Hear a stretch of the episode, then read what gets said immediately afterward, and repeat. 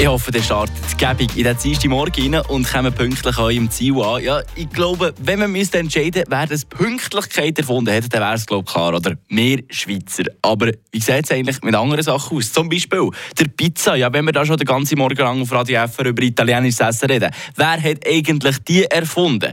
Das Einzige, wo ich persönlich dazu weiss, dass sich da bei dieser Frage, glaube die Italiener mit den Griechen schon relativ lang streiten. Aber ich denke, unsere Produzentin Leandra, die sollte mit ihren italienischen Wurzeln sicher mehr können dazu Auskunft geben Eine Portion Wissen für einen starken Tag. Schlauere Tag mit Radio FR.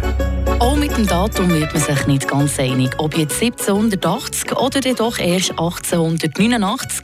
Man kann auch sagen, es ist lang her, wo Pizza, wie man sie heute kennt, auf den Markt ist gekommen. Man munkelt, dass es die Griechen waren, die als erstes das Fladenbrot mit Zutaten wie Öl und Kräuter kombiniert haben. Tomaten auf der Pizza hat man aber dann zumal noch nicht kennt.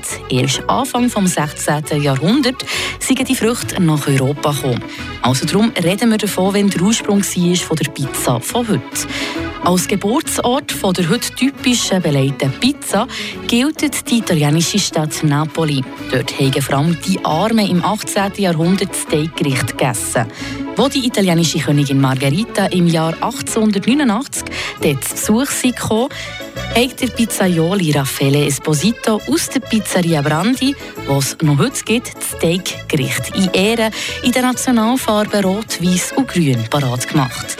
Also rote Tomaten, weiße Mozzarella und grünes Basilikum. Das Gericht hat er auch nach ihr benannt. So also der Ursprung von Pizza mit dem Startschuss der Margherita. Mmh. Frische